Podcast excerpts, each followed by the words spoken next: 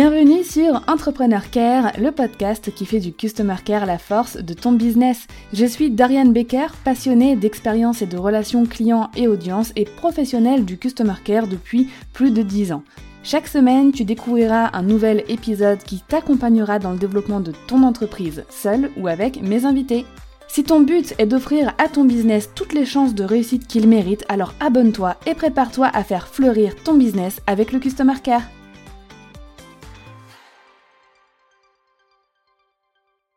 Quand j'étais enceinte, j'étais suivie par un gynécologue, forcément, dans la clinique dans laquelle j'allais accoucher. Je voyais donc ma docteure régulièrement pour vérifier que bah, tout se passait bien, et j'étais hyper contente d'être suivie euh, par elle et heureuse de savoir qu'elle allait être là le jour de mon accouchement.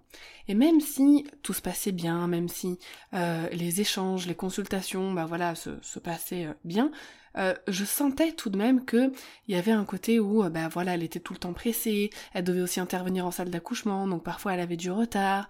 Euh, nous, les patientes, on était bah, souvent un petit peu stressés, puis on attendait déjà depuis longtemps, etc. Donc c'était jamais extraordinaire comme relation. qu'on avait, mais c'était mais c'était bien, moi en tout cas à l'époque ça me ça me suffisait. Quelques temps plus tard, je dirais peut-être quelques mois voire un an plus tard, quelle ne fut pas ma surprise quand j'ai vu dans mes suggestions Instagram cette fameuse docteure qui m'avait suivi avant mon accouchement, euh, qui se lançait bah, dans la formation euh, en ligne, en lien avec sa profession, la gynécologie. J'ai tout de suite pris contact avec elle forcément et depuis bah, on échange régulièrement. Tu t'en doutes, c'est notre invitée du jour et tu comprendras aussi pourquoi je suis aussi émue de la recevoir puisqu'elle m'a suivi quand Minnie Baker était dans mon bide. Mais aujourd'hui nous allons aborder un sujet qui fâche, la relation client dans le milieu médical, soit la relation patient-médecin. Dans les hôpitaux, les cabinets, euh, ou même en libéral, etc., il est rare qu'on soit pleinement satisfaite en tant que patiente. Euh, il y a souvent des manquements euh, de suivi, ou alors c'est hyper long d'avoir un rendez-vous, ou alors les médecins ne prennent pas de nouveaux patients, donc on doit passer énormément de temps à en trouver un. Bref, il y a beaucoup de choses qui ne vont pas. Et nous allons le voir dans cet épisode ce, cette dimension euh, de relation patient-médecin est aussi frustrante et compliquée pour les patients, forcément, que pour les médecins aussi. Donc Rabab, aujourd'hui, euh, accompagne et forme les femmes médecins pour retrouver bien-être dans leur travail et surtout les forme à une nouvelle approche de la pratique de la gynécologie. Je te laisse rejoindre ma conversation avec Rabab, donc forcément on va parler relations patient-médecin, on va aussi beaucoup parler de ce qui se passe dans le milieu médical et de tout ce qui impacte cette relation euh, client-médecin. J'espère que cet épisode te plaira et moi je te rejoins juste après. Bienvenue Rabab sur le podcast Entrepreneur Care, comment tu vas? Bonjour Doriane, bah, je vais très bien, merci à toi et merci pour l'invitation. Bah, écoute, avec plaisir. Je suis contente et à la fois très émue de te recevoir. J'ai expliqué notre, notre petite histoire commune dans l'intro. Euh, donc vraiment euh, trop, trop honorée. Et euh, j'avais hâte d'aborder le sujet de la relation patient parce que on, voilà, on peut parler de customer care dans tous les domaines. Dans tous les domaines, il y a une relation entre le professionnel et le consommateur du produit ou du service, on va dire. mais juste avant d'entrer dans le vif du sujet, euh, j'aimerais qu'on revienne très rapidement sur ton parcours qui est euh, assez euh, incroyable et étonnant, je dirais, en France en tout cas. tu étais donc médecin, si je ne me trompe pas, tu exerçais dans des hôpitaux et en cabinet aussi. Et puis, tu as complètement changé de voie en quelques semaines ou en quelques mois. Et maintenant, tu accompagnes et tu formes des femmes médecins à une nouvelle approche de la gynécologie et à retrouver bien-être au travail. Qu'est-ce qui s'est passé? Pourquoi ce changement de carrière en fait? Alors, j'exerce toujours en tant que médecin, mhm. sauf que c'est plus ma seule activité. Et comme tu l'as dit si bien, donc euh, aujourd'hui, je, suis en train de former d'autres médecins. Pourquoi ce changement? Bah, En fait, j'ai moi-même fait un burn-out il y a deux ans. Et euh, en fait, euh, durant mon, la période d'arrêt, c'était tombé pendant la période du confinement, le tout premier confinement avec le Covid. Et je me suis rendu compte que j'avais beaucoup de consultations de femmes qui consultaient pour des problèmes de santé, des problèmes de règles, etc., liés au stress. Et je me suis rendu compte qu'il y avait plein de choses qu'elles ne connaissaient pas. Donc à la base, moi, je voulais juste euh, créer un compte pour les femmes, pour leur faire de la pédagogie, de la prévention, de la transmission de, contenu, d'informations. Et puis en fait, ça a pris une telle ampleur, euh, je ne m'attendais mmh. pas à ce que les femmes aient autant de demandes, mais de tous bords en fait. toute origine, toute classe sociale, toute profession, je ne m'attendais pas à ce que ce soit euh, aussi demandé. Donc, du coup, j'ai continué à faire ça. Et puis, euh, au fur et à mesure de ma pratique, je me suis rendu compte qu'il y avait quand même un problème euh, au niveau de la gynécologie telle qu'on la pratique de nos jours, dans le sens où j'ai je, je vois qu'on ne prend pas aussi bien en charge la santé des femmes qu'on le devrait. Mmh. D'où le fait que bah, moi, je me suis formée, déjà pour mes propres problèmes à moi, parce que moi aussi, en tant que femme, j'ai eu certains soucis de santé gynécologique. Euh, et, au fur et à mesure, bah, je me suis formée pour mes patientes. Donc, j'ai remarqué la différence que je traitais mieux mes patientes. Sauf que, bah, à mon échelle, euh, dans mon cabinet, je ne peux pas avoir toutes les patientes du monde euh, mm. ou toutes les patientes en France. Et à un moment donné, je me suis dit, il faut que tu formes d'autres médecins. Et plus j'ai commencé à parler de ça et à transmettre ma vision de la médecine et transmettre certaines informations médicales qu'on ne nous apprend pas forcément à la faculté, j'ai commencé à avoir des médecins qui me contactent et qui me disent ah, mais c'est trop bien, mais on ne nous a jamais dit ça. Maintenant, j'ai au moins euh, des tips, des, informations, enfin des choses avec lesquelles je peux traiter mes patientes, alors qu'avant, j'étais un peu démunie. Mhm. Voilà, le, en fait, ça s'est fait un peu naturellement. En fait, à la base, mon envie était, d'ailleurs, c'est toujours le cas, c'est toujours de prendre en charge la santé des femmes. Mhm. Mais l'idée derrière, c'est que pour que les femmes, enfin, c'est aussi pour que les femmes puissent prendre leur place, pour qu'elles soient épanouies. Parce que tant que leur santé n'est pas, n'est pas au top, bah, elles ne pourront pas faire euh, ce qu'elles veulent, elles ne pourront pas travailler, s'occuper de leurs enfants comme elles, comme elles voudraient. Mais c'est hyper intéressant parce que, tu vois, à titre personnel, je passe toujours pour, euh, dans ma famille ou quoi, tu sais, pour la personne un peu euh, anti-médecin, mais parce que j'avais toujours eu cette impression que euh, qu'il y avait une façon d'enseigner, et là tu, tu, viens de me le confirmer, qui était peut-être restée, tu vois, sur des, des méthodes ou des façons de penser qui, ne sont plus de nos, enfin qui sont pas à jour en fait, qui sont pas à jour avec euh, notre vie d'aujourd'hui, avec euh, l'émancipation des femmes d'aujourd'hui, etc. Mm. Et ça fait vraiment plaisir de voir des médecins comme toi qui euh, prennent les devants et qui restent pas sur leurs acquis de, de la faculté, etc. Et qui continuent bah, d'apprendre, de se mettre à jour, de, de s'adapter, etc.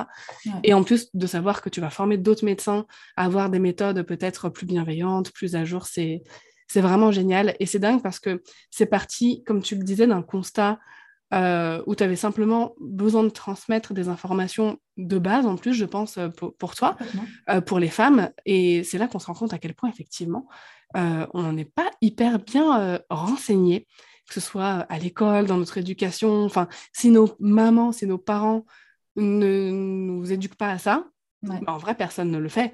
Euh, et on n'a pas tous des parents hyper éduqués sur le sujet non plus, parce que plus on remonte dans les anciennes générations, moins on en parlait. Donc, ce c'est pas forcément facile cette affaire. Donc, euh, merci d'avoir éclairci un peu euh, ton parcours que je trouve vraiment, vraiment génial. Donc, tu l'as dit, tu exerces toujours en tant que, en, tant que médecin, à distance ou en cabinet? Non, cabinet, je vois toujours des patientes, j'opère des patientes. Donc, j'ai toujours mon activité médicale que je veux continuer. Je ne vais pas l'arrêter parce que ça, le but de ça, de, me renseigner, c'est aussi pour prendre soin des femmes. Donc, euh, je ne veux absolument pas l'arrêter. Euh, je ne veux pas que ce soit ma seule activité parce que c'est important pour moi la transmission des informations et de mm. création de contenu. Et au cabinet, on peut pas, le système médical français fait que les consultations de 15 minutes, bah, c'est très court.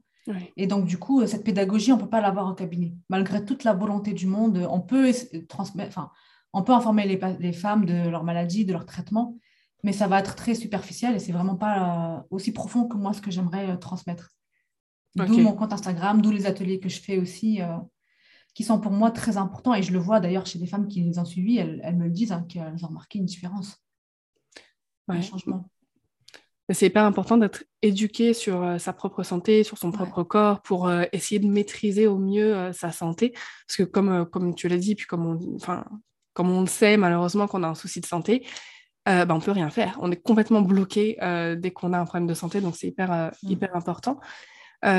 ok, donc c'est top parce que tu as vraiment des relations très différentes. Là, même actuellement, aujourd'hui, peut-être encore même encore plus riches aujourd'hui qu'avant parce que tu vois des, des patientes en présentiel, t'envoies en distanciel aussi. Je pense que tu fais des consultations en visio, ouais. tout à fait. Et tu as aussi ce côté transmission et suivi de groupe, ateliers, etc. Est-ce que tu remarques des différences dans la relation que tu as avec ces patientes, que ce soit en distanciel, une différence en présentiel ou en atelier de groupe? Alors, euh, oui, il y a forcément une différence parce que déjà en distanciel, euh, on, bah, comme le nom l'indique, il y a la distance et c'est pas, on n'est pas face à face. et puis surtout quand c'est en groupe, alors il y, y, a des personnes qui reviennent régulièrement, donc au final, je finis par les connaître, sans mmh. vraiment les connaître, mais on se connaît, je connais leur prénom, et souvent, ils, enfin, ils échangent avec moi sur Instagram, donc on se connaît. On se connaît virtuellement, mais on, sait qui c'est en fait. Donc ça, il y a ça. Après, euh, au cabinet, par exemple, euh, c'est complètement différent.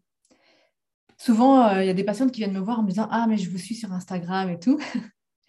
et ça me fait plaisir. Et en même temps, c'est délicat parce que le cabinet, c'est du professionnalisme pur. Enfin, c'est vraiment médical. Et je tiens, pour moi, c'est important mm. que ça reste une relation médecin-patient, une vraie relation médecin-patient, de la confiance, etc mais que ça reste professionnellement médical. Ce qui n'est pas forcément le cas dans les ateliers ou sur Instagram, par exemple. Oui. Tu vois, c'est ça la différence. Et parfois, bah, la, limite, elle est un peu floue. Tu vois, j'ai une patiente qui me suit sur Instagram régulièrement, que j'ai revue plusieurs fois. Au final, bah, je la connais très bien, je l'appelle par son prénom, alors que c'est très rare que j'appelle des patientes par leur prénom, mais elle, c'est parce que je la connais et je la suis depuis un moment. Hmm. Donc, je m'adapte aussi à la personne que j'ai en face de moi. Ok. Mais est-ce que justement, tu vois, cette relation euh, patient-médecin, euh, elle n'est pas amenée aussi à évoluer? Si, forcément, elle va être amenée à évoluer. Euh, bah déjà, elle a beaucoup évolué ces derniers temps parce qu'avant, on partait d'une relation un peu dominant-dominée. Mmh. C'était le médecin qui décidait pour le patient. Maintenant, c'est beaucoup moins le cas. Maintenant, on informe plus les patients et les patientes et on leur, leur laisse plus le choix. Donc oui, elle va forcément être amenée à évoluer. On va plus laisser la place à la patiente, surtout parce que moi je suis en gynécologie, donc c'est à la patiente de s'exprimer, mm. D'exprimer ce qu'elle veut ou pas, que ce soit en termes d'examen, en termes d'examen clinique, de ce qu'elle veut qu'on l'examine ou pas, euh, de traitement. Si elle refuse un traitement, oui, là à ce moment-là, elle sera. Enfin, oui, ça va forcément évoluer comme on évolue avec son temps. Et c'est important, je pense, c'est important. Souvent, euh, moi, ce que je dis, c'est que j'aimerais que les femmes se réconcilient avec la gynécologie. Parce que euh, quand je vois des femmes qui ne vont pas chez le gynécologue parce qu'elles ont peur, c'est pas normal. c'est pas normal. On est beaucoup dans ce cas en plus, bah tu sais. Oui, oui. Enfin, de ne pas y aller parce que c'est pas agréable, c'est pas. Parce que souvent, elles me le disent en début de consultation. Elles me disent Je vous préviens, je suis un peu stressée ou je suis pas venue parce que euh, j'ai peur, parce que je me sens pas à l'aise. Ce qui se comprend, l'examen gynécologique n'est pas du tout l'examen le plus agréable, mais de là avoir peur, c'est important aussi pour nous en tant que gynécologue de faire ce qu'il ce qui enfin, ce qu'il faut pour que nos patientes se sentent à l'aise avec nous. Ouais, c'est hyper important. Et euh, c'était pas une question que j'avais prévue, mais là, comme on aborde le sujet, euh, je trouverais ça intéressant d'avoir ton, avis là-dessus. Pour toi, quels seraient euh, les éléments d'une relation euh, médecin-patient idéale, idéale pour toi en tant que médecin, mais idéale aussi pour les patients, justement? Alors, pour moi, une relation médecin-patient idéale, c'est vraiment une relation où chacun, où il y a de la confiance des deux côtés et où chacun puisse exprimer, surtout le patient ou la patiente, puisse exprimer un désaccord ou quelque chose qui la gêne euh, sans qu'elle ne se sente jugée par son médecin. Mmh. Euh, je vais te donner un exemple. Par exemple, si une patiente ne veut pas d'une pilule, donc contraception, bah, qu'elle se sente à l'aise de le dire qu'elle n'aime pas les traitements hormonaux, sans forcément être jugée par le médecin qui euh, veut lui imposer ça parce qu'il n'y a pas d'autre solution. C'est un, exemple parmi tant d'autres, hein, mais il y a plein d'autres exemples. Mais pour moi, la relation de confiance, elle est vraiment importante. Et elle est importante dans les deux sens, dans le sens où, bah, pour nous aussi, médecins, c'est important que nos patients, nos patientes nous fassent un retour par exemple, si on prescrit un traitement qui ne marche pas, bah, moi, en tant que médecin, j'aimerais que la personne revienne et me dise ça n'a pas marché, qu'est-ce qu'on fait? Mmh. Et pas stop le traitement et aille voir quelqu'un d'autre. Ça, en fait, ça, ça, casse, euh, ça casse le suivi. Et du coup, on ne sait pas si dans nos pratiques, c'est bien ce qu'on a fait ou pas, qu'est-ce qui s'est passé, pourquoi, euh, pourquoi qu'est-ce qui s'est passé? Oui. Même si peut-être que je peux comprendre que pour une patiente, bah, revenir vers un médecin où elle ne s'est peut-être pas sentie, elle, écoutée, alors que nous, on n'a pas eu cette sensation-là, bah, elle n'a pas envie de revenir vers lui. Ça, je peux le comprendre. Mais du coup, voilà, pour moi, la relation médecin-patient idéale, c'est euh, où on peut se dire les choses sans avoir peur d'être jugé et, euh, et où il y a, y a une suite, en fait. Il y a un suivi qui continue. Ok, super.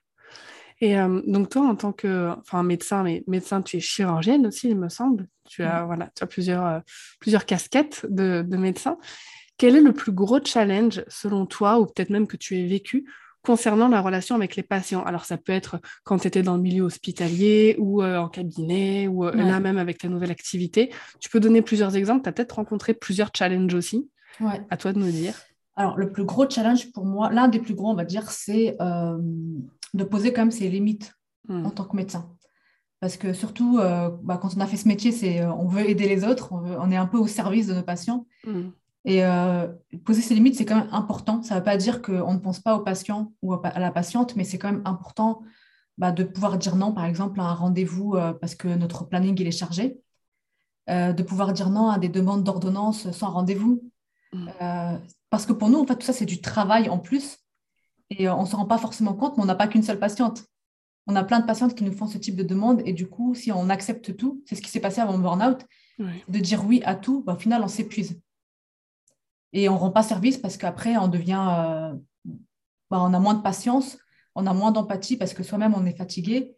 Et du coup, c'est là que ça, ça altère la relation médecin-patient. Donc vraiment poser ses limites, c'est très important et c'est pas être égoïste ou ne pas penser à la patiente ou ne pas vouloir rendre service. C'est pour le bien de la relation médecin-patient justement.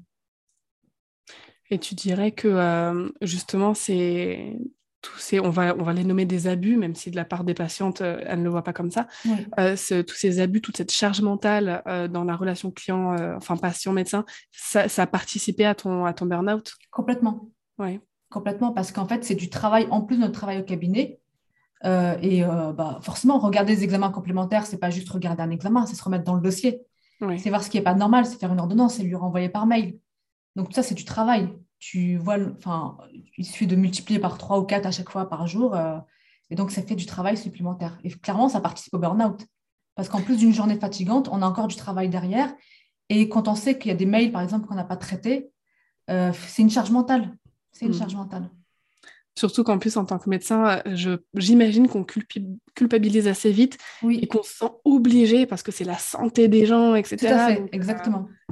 Donc, ça, par exemple, tu vois, la téléconsultation, ça m'a bien rendu service parce que maintenant, ce que je fais, c'est que je propose des téléconsultations dans la journée ou le lendemain en soirée. Mais au moins, c'est une vraie consultation, c'est rémunéré et le travail, voilà, il est fait. Et c'est pas du travail à faire. Euh, euh, qui n'est pas rémunéré. Enfin, c'est parce que moi, je suis en libéral. En hospitalier, c'est peut-être différent, mais quand, es en quand tu es en libéral, tout travail qui est fait en dehors de la consultation, bah, c'est du travail non rémunéré et ça participe, mm. qu'on le veuille ou non, au burn-out. Oui, je comprends. Ah, merci. Euh, c'est c'est bien d'avoir éclairci, euh, éclairci ce point. Et donc aujourd'hui, quand, quand tu accompagnes bah, ou que tu formes, comme tu nous disais aussi, bah, des femmes médecins, est-ce que ce côté euh, relation euh, patiente-médecin euh, revient souvent dans, vos conversations? Est-ce que c'est difficile aussi à gérer pour toutes les femmes que tu rencontres qui sont médecins? Oui, ça revient assez souvent parce que nous, les médecins, on a fait ce métier aussi pour la relation avec le patient. Sinon, on aurait fait un autre métier où il n'y aurait pas d'humain, il n'y aurait pas de relationnel. Hmm. Et, de nos jours, je pense que le système participe aussi à ça, mais la relation médecin-patient se dégrade beaucoup. Parce que les, les patients en attendent beaucoup des médecins et que nous, en tant que médecins, comme on est en sous-effectif, bah, on a une charge très importante et on ne peut pas. Euh, notre euh, empathie et notre don, enfin, tout est limité en fait. Donc, et du coup, bah, on ne peut pas satisfaire tout le monde comme il le voudrait. Et ça participe. Moi, je vois beaucoup de, de médecins, de femmes médecins qui me disent euh, oui, en fait, elles sont déçues quand elles voient que ce n'est pas la relation qu'elles espéraient. Ce n'est pas le métier qu'elles espéraient, en fait. Elles ont plus l'impression d'être prestataires de services on vient pour euh, une ordonnance, pour un renouvellement de traitement, pour euh, des examens, des, une prise de sang. Et euh, nous, on n'est pas là que pour ça, on est aussi là pour soigner. Et dans le soin, bah, il y a tout, le, tout ce qui fait partie du soin, de la relation. Donc oui, ça revient, la relation médecin-patient revient beaucoup, mais je pense que c'est surtout, je reviens à ce que je disais tout à l'heure, le fait que le médecin ne pose pas ses limites, qu'il dise oui à tout.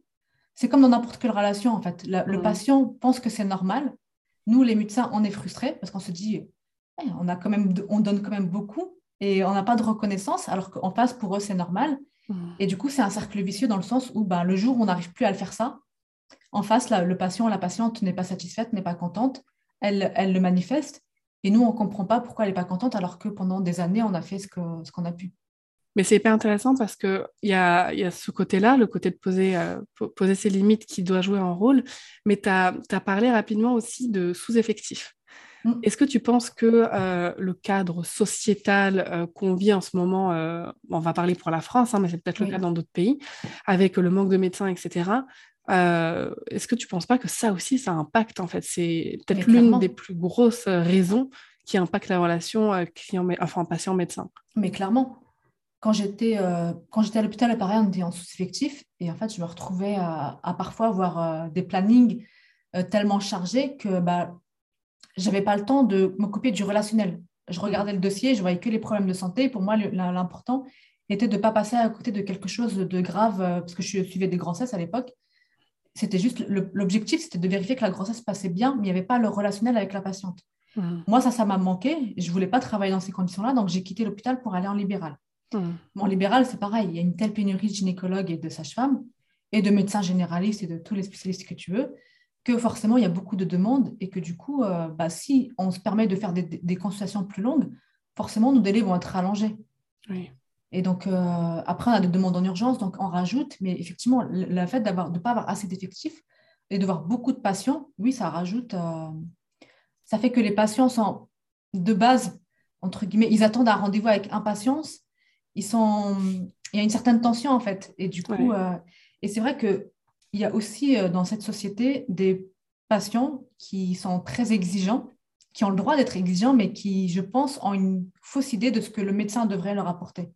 Euh, par, exemple, je me, par exemple, tu vois les consultations de 15 minutes. En 15 minutes, on peut malheureusement pas euh, être, on peut pas faire le rôle de psychologue, de médecin généraliste, d'examiner mmh. tout. Enfin, en 15 minutes, pareil, le médecin généraliste, lui, en 15 minutes, c'est le problème pour lequel vous venez et il le traite. Et s'il y a besoin de faire autre chose, il y aura une autre consultation. Il y a des choses qui ne vont pas dans le milieu médical qui sont clairement à changer. C'est pour ça que moi, je suis en train de faire cette formation. Mais il y a aussi des choses que nous, médecins, on ne peut pas tout transformer parce que le système fait qu'on ne peut pas beaucoup de médecins font ce qu'ils peuvent en, vérité. Hein. Oui, avec, avec les moyens qu'ils ont.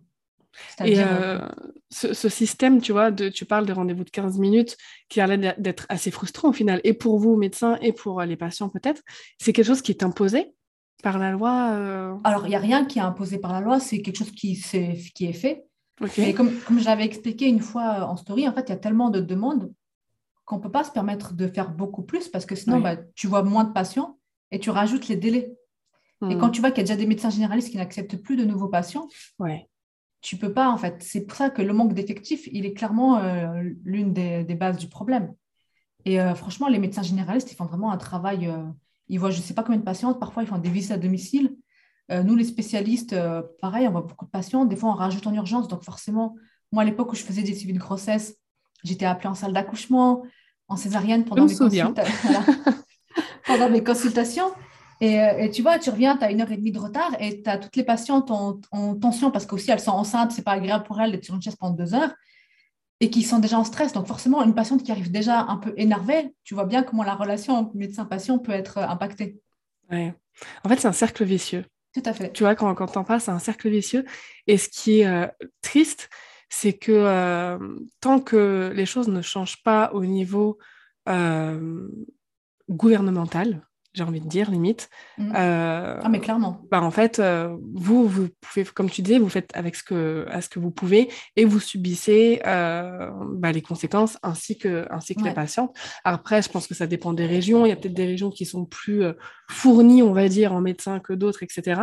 Et alors, pareil, ce n'est pas une question prévue, mais le sujet m'intéresse beaucoup. À ton avis, pourquoi il y a un sous-effectif? Est-ce que c'est parce qu'il y a plus de population qu'avant, mais le nombre de médecins est resté pareil Est-ce qu'il y a de moins en moins de personnes qui deviennent médecins, en fait alors, il y, a, plusieurs hypothèses. Il y a, à une époque, il y avait ce qu'on appelle un numerus clausus en première année. Il y avait un concours très, très sélectif. Oui. Et je pense qu'au bout d'un moment, ils ont commencé à augmenter le nombre de personnes euh, euh, qui accèdent au concours. Sauf que je pense, enfin, c'est pas je pense, c'est l'État n'a pas anticipé qu'à un moment donné, là, par exemple, euh, ces deux dernières années, il y a plein de gynécologues en région parisienne qui partent à la retraite et qui ne sont pas remplacés. Parce que le temps que les médecins se forment, il y a quand même 10 ans d'études. Oui le temps qu'ils se forment, bah, ils ne sont pas encore arrivés. Donc ça, c'est l'une des explications. L'autre explication, c'est que, comme tu disais, il y a des régions qui sont moins attirantes que d'autres pour les médecins, mhm. comme pour toute euh, spécialité. Hein. Enfin, on ne va pas se mentir. Les déserts médicaux, c'est des déserts médicaux. Pourquoi? Parce que c'est des zones où il n'y a pas grand-chose. Il n'y a pas d'hôpital, il n'y a pas d'école pour les enfants. Donc les médecins, ils sont aussi des gens comme tout le monde. Ils vont s'installer dans des zones qui, sont attrayantes. Euh, il y a ça, et il y avait une troisième, euh, c'est aussi, par exemple, pour ma spécialité, qui est la gynécologie obstétrique, il y a très peu de personnes qui veulent s'installer en libéral, qui restent en hospitalier, parce que euh, c'est plus compliqué en libéral, il y a beaucoup de charges. Sur le plan médico-légal, on va dire, c'est aussi une spécialité qui est, très, euh, qui est plus compliquée. Et en hospitalier, tu as quand même le cadre sécurité euh, du service dans lequel tu travailles, tu as une équipe, tu as une assurance qui est différente. Ok. Donc, comme les médecins vont moins s'installer en libéral, ils sont plus en mais même en hospitalier en ce moment c'est un peu compliqué. Mais voilà, c'est l'une des explications de pourquoi, pourquoi le gouvernement en fait n'a pas mis en place ce qu'il fallait pour que les départs à la retraite soient, soient remplacés. Mmh. Et je sais que euh, j'avais parlé avec une, euh, une, une, amie euh, québécoise qui me disait que là-bas, au Québec, c'était comme les profs en France, les mmh. médecins étaient assignés à des régions. Ils ne choisissaient pas en tout cas les premières années, forcément la région dans laquelle ils allaient exercer, ce qui faisait que toutes les régions étaient couvertes. Et elle me disait qu'il y avait certains euh, médecins qui se retrouvaient euh, complètement dans le nord, à vivre dans la glace et tout, euh, mais parce qu'il fallait qu'il y ait des médecins qui couvrent, qui couvrent cette zone. Et alors, peut-être que je vais m'attirer les foudres de tous les médecins, mais tu vois, pour éviter les déserts médicaux, ce serait limite une bonne idée en fait. Ouais, mais justement, en fait, pour éviter un désert médical, il faut, comme je disais, il faut rendre la région. Tu demandes à un médecin de s'installer dans un petit village, par exemple, dans une petite ville qui a un désert médical, mais il n'y a rien autour. Il n'y a pas de pharmacie, il n'y a pas d'hôpital, euh, il n'y a pas d'école pour ses enfants. Euh, nous, en fait, les médecins, ils ont besoin au minimum d'une pharmacie et d'un hôpital à proximité s'ils ont un patient en urgence à envoyer. Hmm. Et d'un cadre aussi pour leur famille. Et euh, après, c'est une des hypothèses, mais moi, je pense qu'il y a autre chose à faire avant parce que nous, en tant que médecin, déjà, quand on devient interne, moi, pour ma spécialité, j'ai dû partir dans une autre région pour cinq ans. Oui. Euh, et après, ça veut dire qu'à la fin de, ces, de mes dix années, on va me demander encore d'aller dans une autre région. Oui. Enfin, tu vois, il y a, y a trop, y a, on nous en demande beaucoup pour ce qu'on reçoit en tant que médecin. Oui, je vois. On va envoyer cet épisode euh, au président et au Premier ministre. on, demande beaucoup de sacrifices et euh, euh, il y a plein d'arguments. Je ne suis pas là pour militer pour les médecins, mais tu vois, les arguments du type on nous paye nos études. Non, c'est pas vrai. Enfin, pendant notre internat, on travaille beaucoup. On est très peu payé. Enfin, il y a vraiment un système à changer pour le milieu médical qui fait que, et si on veut attirer un médecin dans une zone, il bah, faut l'attirer. On ne peut pas imposer juste comme ça et lui dire et lui dire installe-toi après 12 ans alors qu'il a une famille des enfants, euh, c'est, euh, c'est compliqué.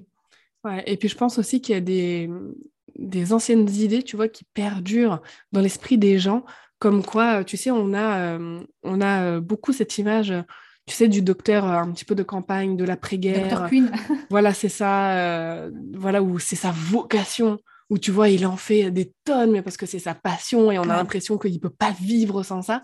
Et en fait, tu vois, il y a cette idée ce, préjugé, mm. en fait, où les gens se disent, et ça, je l'entends beaucoup dans mon entourage, hein, de gens qui disent, non, mais être médecin, c'est une vocation. Euh. Enfin, voilà, c'est quelque chose qui dépasse le, simple fait d'exercer un métier. Mm. Et je pense que le fait d'avoir ces idées en tête, euh, comme tu dis, ça met beaucoup de pression sur euh, les épaules des médecins, etc. Et bon voilà, tout ce qu'on a dit, c'est un cercle vicieux, ce qui va pas dans la dans, notre pays en ce moment par rapport à, tout le domaine médical, mais en plus, pas que les médecins, pas que les chirurgiens, les infirmiers aussi, les sages-femmes, enfin, voilà, beaucoup d'êtres humains de la profession subissent euh, euh, bah, des choses qui vont pas, et ça impacte forcément euh, la relation patient, patient-médecin. Et c'est cet épisode est hyper intéressant, mais il est hyper frustrant aussi parce qu'on a vraiment cette impression, tu vois, c'est pas comme quand j'invite d'autres invités où on se dit, ah, bah, pour que ça aille bien, il faut mettre telle action en place, telle chose, telle chose. Vous, c'est complètement différent, quoi. C'est bah, vraiment compliqué. Ouais, on pourrait mettre, euh, moi, euh, après, c'est pas forcément évident, c'est pas mm. forcément, tout le monde ne peut pas le faire, mais moi, dans ma pratique, euh, je pense que j'ai réussi à mettre en place ce qu'il faut pour que moi, je me sente bien dans mon cabinet et que mes patients aussi se sentent bien. Justement, c'était ma prochaine question. Ah. Pour toi, qu'est-ce qu'il faudrait, euh, avec le contexte, hein, bien évidemment, on ne peut pas changer le monde du jour au lendemain, avec le contexte actuel, qu'est-ce qu'il faudrait que les médecins fassent pour améliorer justement leur customer care sans que ce soit source de mal-être pour eux, tu vois? Oui. Alors, euh, bon, encore une fois, ça va être général, tout le monde ne peut pas le faire, on n'a pas mm. forcément les moyens, mais moi, c'est ce que j'ai mis en place. Déjà, avoir une secrétaire, c'est... Euh, c'est le service minimum parce que la secrétaire, elle va gérer les mails, les messages à, ma place. Ce n'est pas moi qui reçois d'emblée les messages. Donc, elle va me transmettre presque tous les messages et moi, je vais lui dire quoi répondre. Et donc, déjà, ça, ça enlève une charge mentale. Et en plus, il y a quelqu'un qui prend les messages tous les jours. Et si c'est urgent, bah, elle va m'en parler tout de suite. Si ce n'est pas urgent, ça peut attendre le lendemain ou, le surlendemain, par exemple.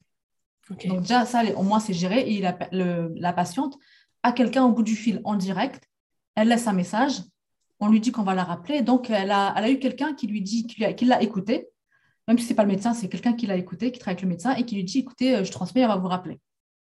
Donc, ça, c'est la première chose.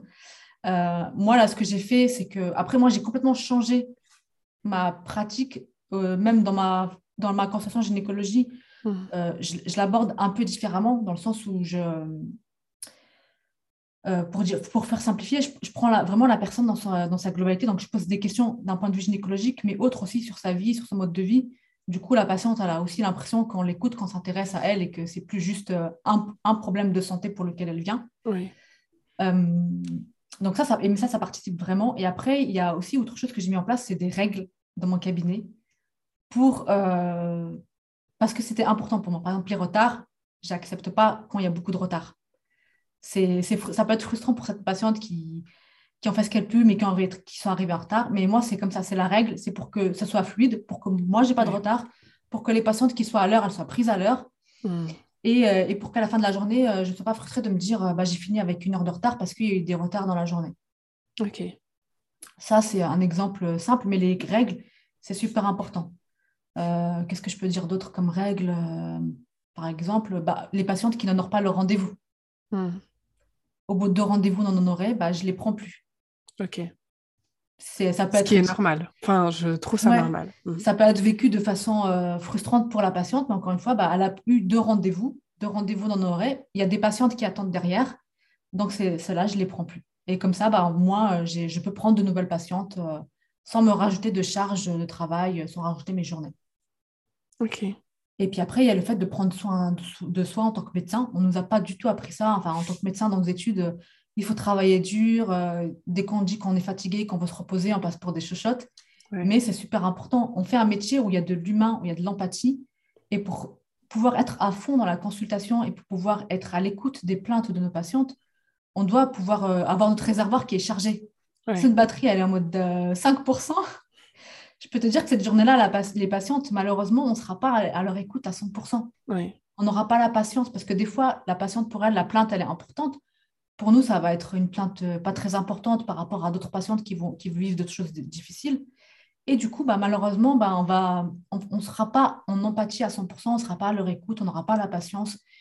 Et, donc, c'est important de prendre du temps pour soi, quitte à avoir un jour off euh, dans la semaine ou finir plus tôt certains jours pour pouvoir euh, être vraiment avoir cette patience, cette empathie dans la consultation.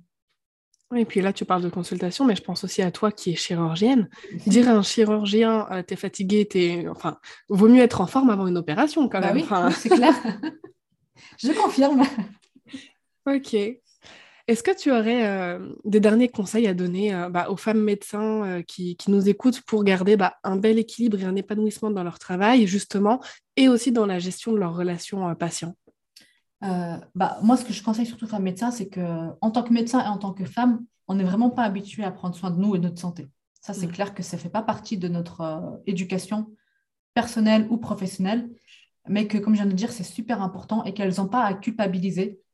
Euh, et c'est important de travailler aussi sur soi, de la valeur que l'on se donne à soi, parce que plus on va se donner de la valeur, et plus aussi on va prendre soin de soi, et plus aussi on va avoir une patientèle qui nous ressemble.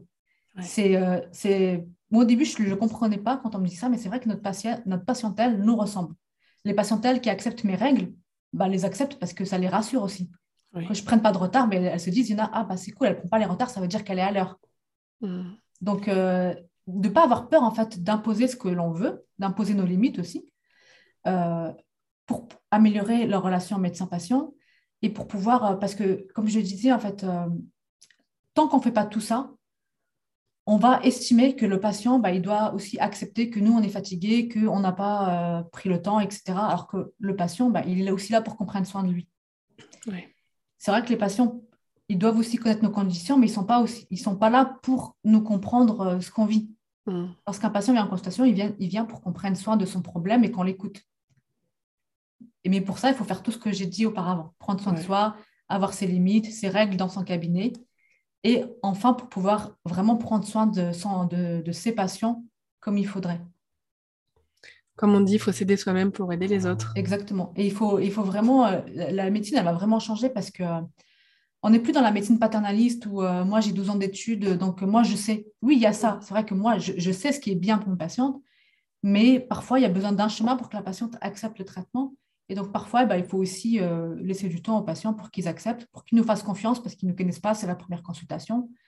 Donc, il faut aussi accepter l'idée qu'un patient, au début, il est plein de questions, il est un peu réticent, il ne sait pas. Ça aussi, ça fait partie du travail. Et plus on sera bien physiquement et psychologiquement, et plus on pourra l'accepter. Et moins ce sera frustrant pour nous. Sur ces belles paroles, merci beaucoup, Rabab, pour ton témoignage et pour euh, tes conseils.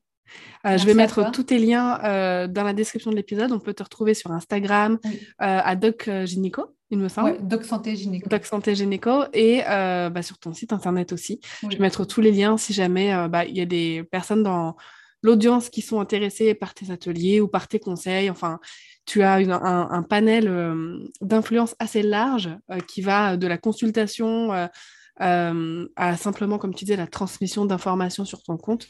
Donc c'est hyper intéressant. Euh, en tant que femme, tu es euh, le compte à suivre pour qu'on puisse comprendre notre santé. Merci beaucoup d'avoir écouté cet épisode jusqu'au bout. je suis hyper contente de la conversation que j'ai eue avec Rabab parce que on se rend vraiment compte que selon les professions, euh, le bien-être de la relation avec le client, avec le consommateur, etc., ne dépend pas seulement du professionnel, comme dans le cas euh, de, la médecine. Alors oui, bien évidemment, comme dans n'importe quelle profession, il y a euh, de mauvais médecins, hein, il faut le dire, il y a de mauvais médecins qui ne font aucun effort, qui sont pas forcément sympas, gentils, bienveillants, qui ont de mauvaises pratiques, on est bien d'accord. Mais comme on l'a souligné avec euh, Rabab, il y a énormément de problèmes et de choses qui reposent sur leurs épaules. Et euh, cet épisode euh, finalement un petit peu transformé en Dr Care, parce que eux aussi ont besoin qu'on prenne soin d'eux. comme elle le disait, ils ont été négligés, je dirais ça, euh, pendant leurs études où on leur a pas appris à prendre soin d'eux, on leur a pas appris à se reposer, etc. Alors que c'est essentiel pour qu'ils puissent délivrer euh, une belle relation et un, satisfaire leurs patients, euh, tout simplement. Donc n'hésite pas à me dire ce que tu en penses. Euh, tu peux venir m'en parler sur Instagram à Darian underscore Baker. Si t'as aimé cet épisode et que tu aimes euh, mon podcast en général, tu peux aussi me laisser un avis sur Apple Podcast sur Spotify et me laisser 5 étoiles au passage, ça fait toujours plaisir. En attendant l'épisode de la semaine prochaine, bah je te souhaite une très belle journée.